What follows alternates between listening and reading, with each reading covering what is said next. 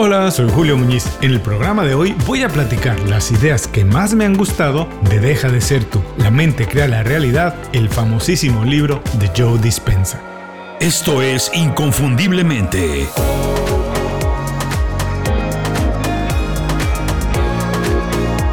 Sé extraordinario en lo que haces. Es uno de los libros más vendidos y más recomendados sobre desarrollo personal y profesional. Sin duda sí, es uno de mis favoritos y sí, yo también lo recomiendo mucho.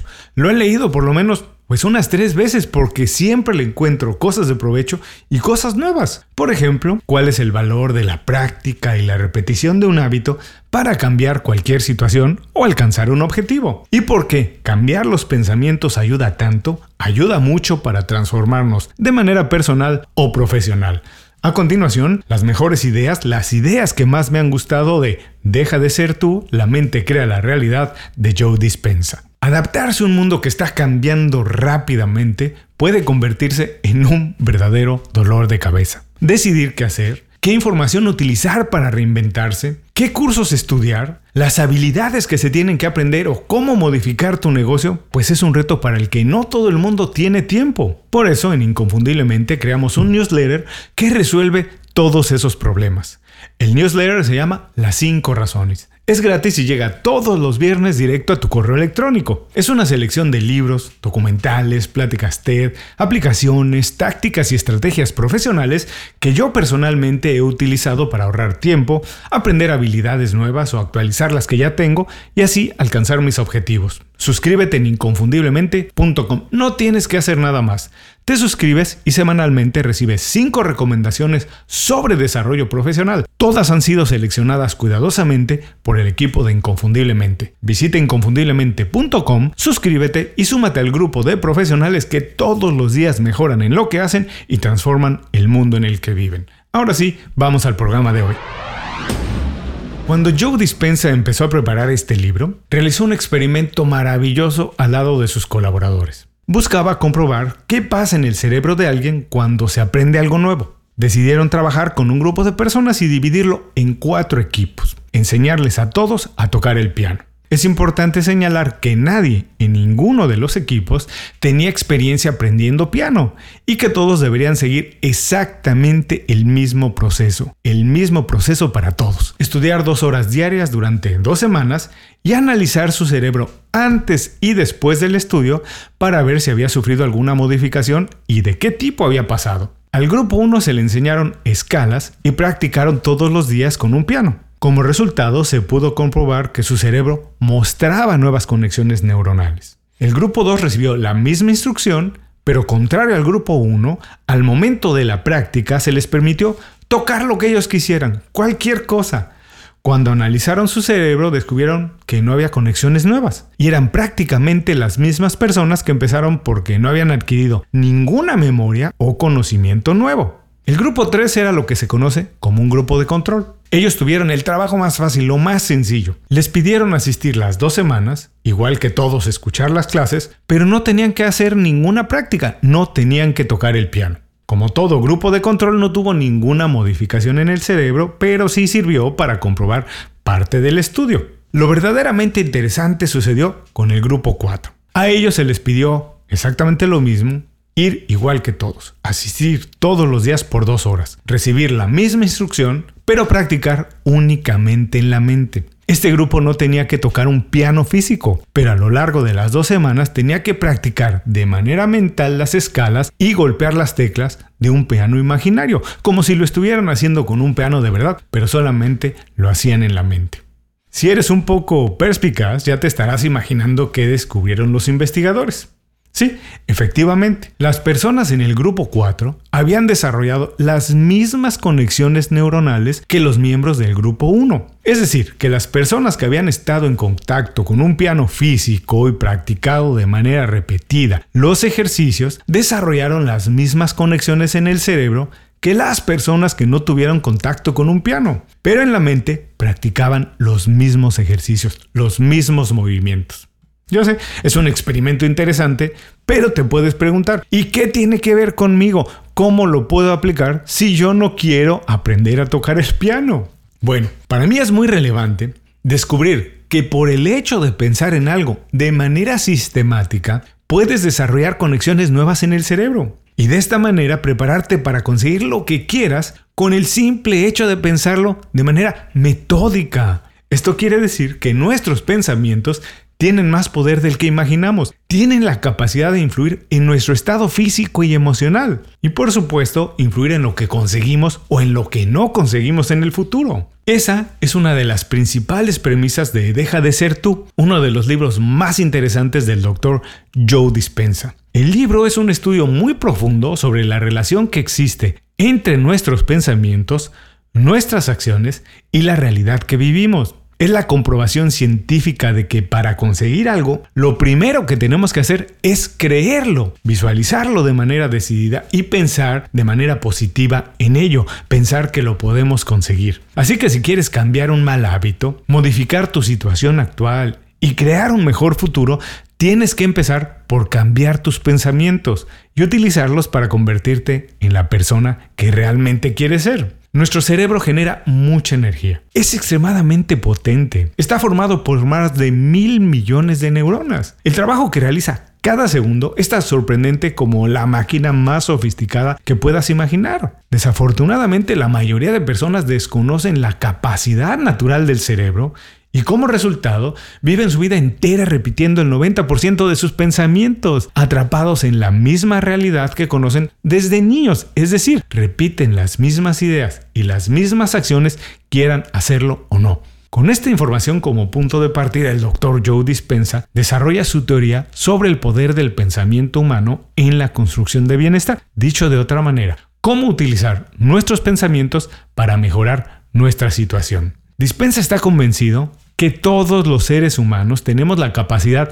de ser extraordinarios y que si no lo conseguimos es porque en esta, en la era de la información, hemos elegido personalmente ser ignorantes así de tristes. No aprendemos ni hacemos cosas distintas porque no queremos hacerlo. Es oportuno mencionar que algunas de las ideas en el libro han sido muy cuestionadas por algunos círculos médicos, pero de verdad que la seriedad de su trabajo, del trabajo de Joe Dispensa, ha conseguido que se gane un espacio como una voz muy autorizada y muy reconocida en el campo de la medicina y el bienestar. De acuerdo a Dispensa, la mayoría de personas piensan en algo, después actúan para conseguirlo y al final, si las cosas salen bien, lo consiguen o se transforman en lo que ellos buscaban. Pero su propuesta es exactamente al revés, la inversa. Pensar en lo que quieres ser, convertirte en eso con el pensamiento, actuar de esa manera y pensar en algo nuevo para empezar otra vez. Esto es lo que Joe denomina recordar el futuro.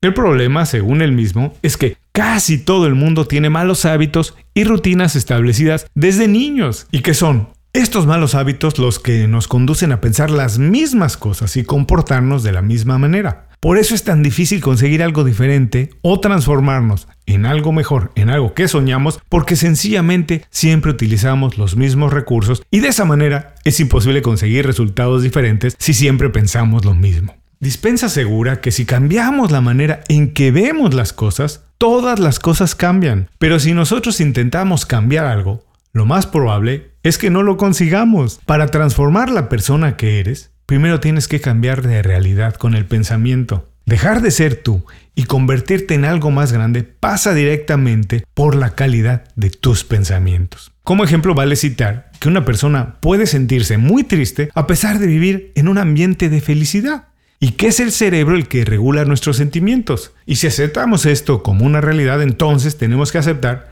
que también es posible sentirse contento en un ambiente que no lo es tanto. Esto es una de las partes más admirables del libro, entender que si transformamos nuestro estado interior, pues ya no necesitamos nada externo para sentir gratitud, felicidad, emoción o cualquier otra situación o sensación estimulante. Obviamente pensar incluso pensar apasionadamente en algo, pues no hará que suceda de la noche a la mañana. No es una cosa mágica. El pensamiento es apenas el primero de los pasos. Después se tiene que pasar a las emociones y de ahí a los hábitos y comportamientos. Para que esto suceda es necesario alinear estos tres procesos. Cada uno pasa en una parte diferente del cerebro y tienen que comunicarse. La mejor manera de hacerlo es a través de la práctica.